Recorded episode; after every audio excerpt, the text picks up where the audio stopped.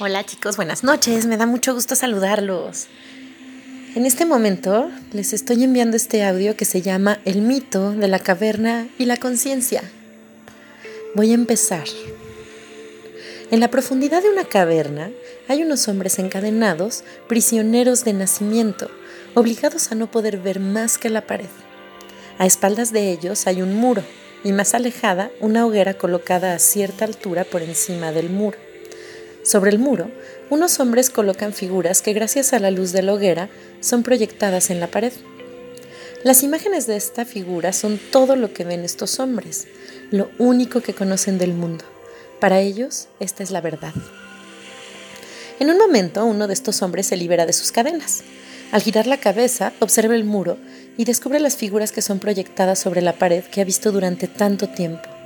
Ante esta nueva realidad, decide explorar y se encamina hasta encontrar el fuego, dándose cuenta del ingenioso mecanismo que le tuvo atrapado. Y comienza a ascender por la caverna hasta vislumbrar una luz como jamás recuerda haber visto antes. Al llegar al origen de esta luz, sale de la caverna, pero la luz es tan intensa que queda momentáneamente cegado, pero se mantiene en este lugar permitiendo que sus ojos se acostumbren a esta nueva luz.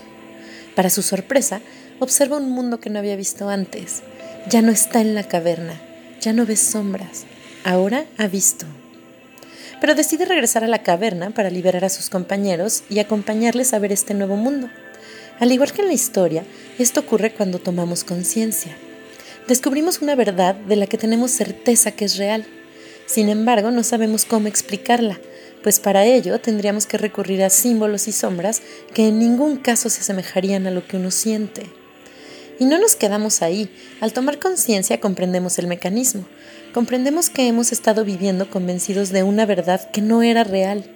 Al regresar a la caverna, sabemos que el mundo que vemos es una proyección. La diferencia es que aunque nuevamente vemos las sombras, ya no nos las creemos. No bajamos a tratar de liberar a los compañeros. Realmente los compañeros son parte de uno mismo.